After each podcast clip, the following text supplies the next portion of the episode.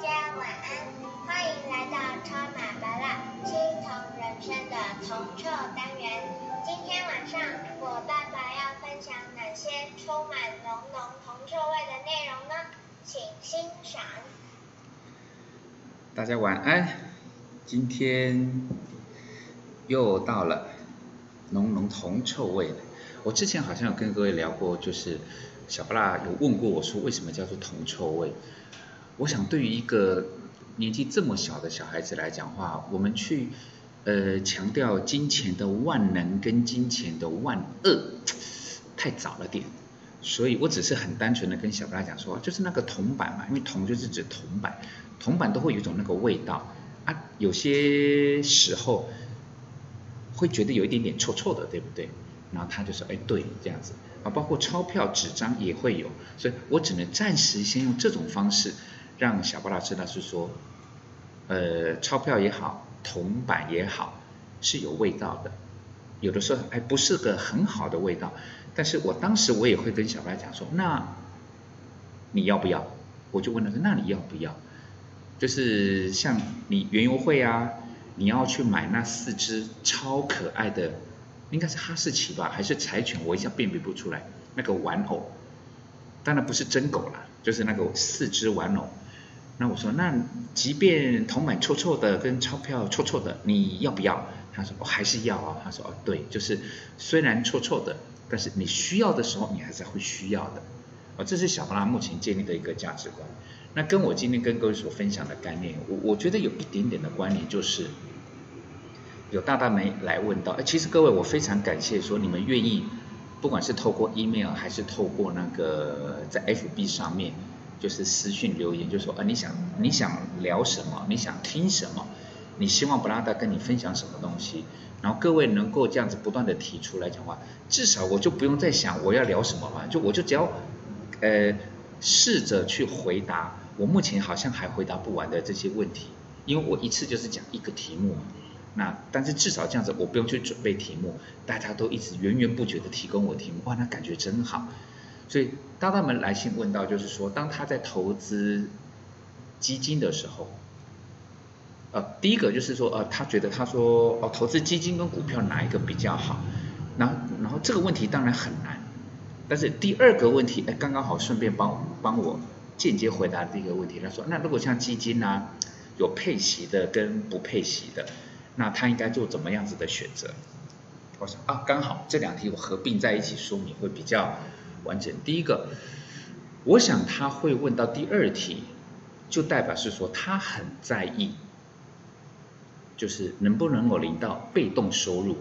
无论那一档基金是属于股票的股息，还是债券的债息，他他对于那个息，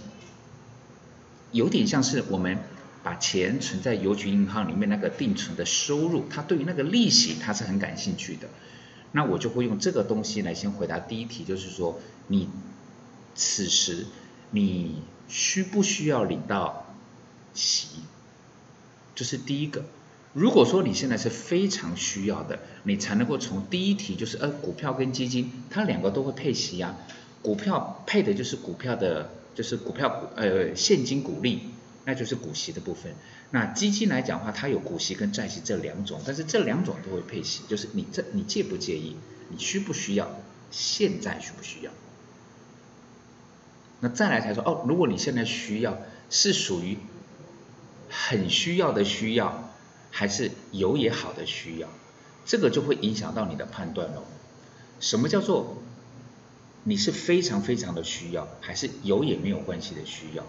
我举一个实际的例子，各位你听听看就好了。各位，假如现在来讲，我我们讲说，无论是台积电也好，零零五零也好，或是大家比较耳熟能详的中华电信也好，当然还有包括其他的股票，都会有好，就是所谓的配息。那今天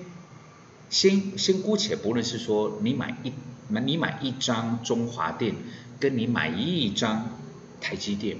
你所花的成本不一样。我们现在就假设说，比如说假设呃，以一百万哈，一百万来讲的话，我们讲说所谓的什么值利率啦，或者是配息率这个东西来讲的话，我们抓一个简单的数字，如果一百万，假设你现在要投资一百万，然后呢，你的那个值利率我给你抓百分之八，好不好？我们就抓百分之八，那一那还得建立在说你刚好买在不错的低点的价位哦。如果说你是买在高一点的价位来讲的话，那个八百分之八是拿不到的。但是我们就先假设给你抓百分之八，百分之八好了。哦，不要，各位，我们抓百分之七点二，因为七点二我比较好算，OK 吗？好来，你投资一百万，呃，无论是买股票还是买基金，我假设你一年的所谓的值利率，不管那个值利率是来自于股票的股息、现金股息。还是债券的债息，我先帮你抓百分之七点二，应该不至于太对不起你了。百分之七点二，你一年得到百分之七点二，请问一百万你可以领到多少？七万二，不是七十二万哦，各位你不要乱算哦。一百万，直利率百分之七点二，代表你可以领到七万两千块。手续费、其他的费用我们暂时不计，七万两千块，一年领到七万二，你算算一个月是多少？一个月是六千块，一个月是六千块。那对你来讲这样子好，就是这个六千块，各位，我们就回到刚刚巴拉达问到那个问题，这个六千万六千块是有很重要，还是说有还不错？这两个不一样，对不对？所谓的很重要，就代表是说，当你现在是没有收入的。扣掉了什么老老人年金啦，或者是你的之前的退休啦，不管是劳退还是劳保这样子，如果这个六千块对你来讲是迫切的需要，无论是你是要靠它过日子，还是要靠它过生活，这两个都一样的意思啊，就是没有这个六千块对你来讲很痛苦。如果是这样，那我就会建议你是说，那请你把你的投资的一个概念。建立在怎么样可以领到比较高的股息也好，债息也好，股票也好，基金也好，我怎么样可以在现在可以领到比较多的息？因为我迫切的需要那一笔钱，那个每一个月的六千块，以刚刚那个例子来讲，一百万我就可以有所谓的六千块。那当然就同比例可以去算下去嘛。如果说那就哎，我如果是投资三百万呢？如果是他三百万来讲的话，不算手续费来讲的话，我一个月大概可以领到一万八。这个一万八对我现在来讲是不是非常重要？没有，我会日子过得很痛苦哦，因为我可能没有上班，我没有在工作，我没有其他的主动收入了。我只剩这个被动收入，那这个如果我投资三百万，假设我的值利率有百分之七点二来讲话，换算之后，我每一个月大概有一万八千块，对我来讲迫切的需要。那各位，你不用再挑股票了，也不用再挑基金，你就挑所谓的有相对高值率的个股和基金就可以，就可以了，稳定的，持续的。相对高的，也就是说，你不用去在乎，你不要去在乎，你不可以去在乎它的所谓的股价的涨跌，或者是基金净值的涨跌，你不能去太注这些这些事这些事情，因为你在乎的是息的部分，那个叫做迫切的需要。无论是每个月的六千块，还是每个月的一万八千块，如果对你来讲，你已经没有其他的收入，你必须要靠这个来讲话。那你的选择会比较简单一点点，但是各位，我们换个方式来讲，今天你还是个小资男、小资女也好，或者是说你还在工作、还没还在上班，总之你还没退休，你还有赚取主动收入的机会。无论你的月薪是多少，奖金是多少，年终奖金是多少，平常的业绩奖金是多少，总之你还有机会赚取稳定的主动收入。也就是说。那个被动收入的六千块，我们以一百万来当例子来讲，那个六千块你并不是现在需要，有当然好，但是现在你没那么迫切的需要，那我就会建议你，你可以试着把这个六千块，你不要领回来，你把它再滚回去你原来的金融商品里面，让它出现再投资的收入。而这个再投资的收入，如果你是以股票的角度来讲的话，因为它那个，譬如像零零五零也好，或者台积电也好，中华电信都可以。当它在配息的时候，那笔钱终究还是会拨下来给你。拨下来给你之后来讲话，你必须自己把这笔钱再重新投入进去。这个是股票的部分，你必须自己去处理。但是在基金部分来讲话，现在有很多款的基金，它是属于可以让你选择，就是说它会配息，也许是月配哦，也许是月配，但是它可以让你选择。你要不要把那个息领出来？如果是按照月配来讲的话，就像是说你一年是不是七刚一百万嘛，百分之七点二就代表说你一年有七万二，七幺七万二除以十二，就在一年有六千块。这个六千块，你可以在基金持有的过程中，你可以在那个电脑上面去设定说我要不要领。你如果勾选要领哦，他就把钱拨到你的 A 账户去，那 A 就是你的所谓的可能是现金的账户，他会拨过去。因为什么？因为我需要那笔钱过日子啊，我没有在过，我没有在工作啦，我没有在赚取主要的被动收呃主动收入的时候来讲话，那个六千块，那个一万二，那个一万八，我要拿来过日子的哦，那你一钱一定要拨给我。但是如果你没有的话，你可以勾选另另外一个，就是说我不领息，就是它是一档配息的基金，但是它可以不要领，它把那个六千块滚回你的本金里面，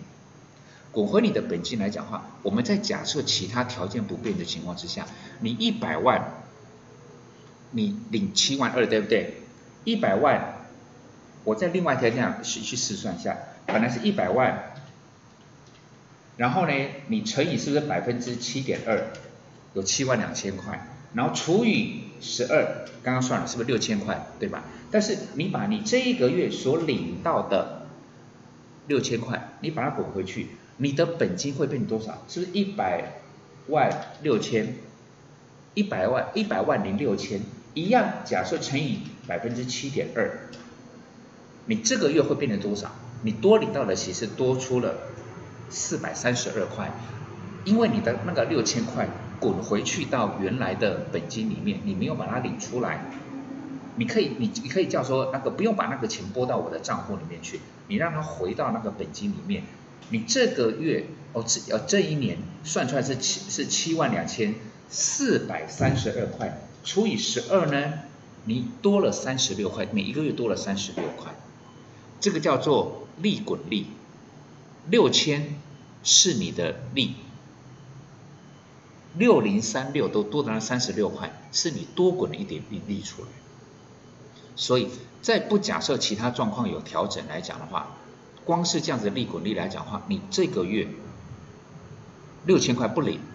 滚回本金，你下个月可以多领到三十六块。那在下下个月呢，是不是把六千块你也不领，六千零三十六你也不领，你一笔一笔的把那个六千块滚回去，你的本金是不是增加了？我常常在讲，投资它的初衷叫做用钱滚钱。今天你一百万，你把那个六千块就是按月领嘛，我们假设按月领，百分之七点二，本来领了七万二，年是七万二，月就是六千块，你把那个六千块领领出来，你就放弃了利滚利的机会。但是一开始巴拉代就跟各位说，如果这个六千块是你迫切需要的。那你不用想太多，那你就把那个钱领出来，因为那个是可能是吃饭要用的钱，过日子要用的钱。但是如果现在，其实无论你是不是小资男小资女，就是你不用特别限定，好像刚出社会的，而是现在此时，也许是三十几岁、四十几岁、五十几岁、六十几都没有关系，但是你现在还没有那么迫切的需要那个六千块来过日子，我就会比较建议你把那个息滚回去。用利滚利的方式去创造未来的本金的增加。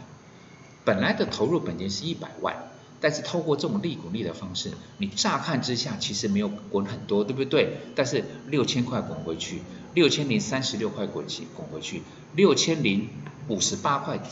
这样的价钱滚回去，你一直不断的滚回去来讲的话，你的一百万的本金会增加。在会增加的情况之下，这个就是在。还没有迫切需要被动收入的情况之下，我我比较建议各位，你把被动化为主动，把投资用钱滚钱，以利滚利的方式去创造你更大的资产。如果可以试着把这个一百万变成一百一十万，变成一百五十万，变成两百万，到即将退休的当下，当你真的没有什么机会再去创造主动收入的时候，你再把过去这段时间，可能是要用年来当单位计算的这段时间，你用钱滚钱，用利滚利所创造出来所增加的。资产，再来去很单纯的去领息，领股票的股息也好，领基金的债息都好，那个时候你才会比较舒服一点。因为如果借由利滚利跟钱滚钱的情况之下，我不但不是只有一百万，我是用两百万、三百万。因为是用年来当单位嘛，我并不是一个月就可以赚到这么多钱，对不对？但是用这种利滚利的方式来讲的话，到你真的要退的时候来讲的话，原本一个月呢，你可能是只能领六千块的，但是发现你透过这样子利滚利的个概念跟行为决策的转换，或许你到时候真正要靠被动收入的时候，你一个月不是只有领六千块喽，你可能是领一万八甚至两万四了，这个。才是我会建议各位，不要用年龄来当分别，用你的需求来当分别。你的需求就是我现在是不是迫切的需要领到股息跟债息来过日子？如果不是，我会比较建议各位，如果你是以股票的角度去切入，记得它拨到你账户里面的钱，记得还要再滚回股票里面去。基金的部分，你可以勾选。不要把息领出来，把那个息直接转回去。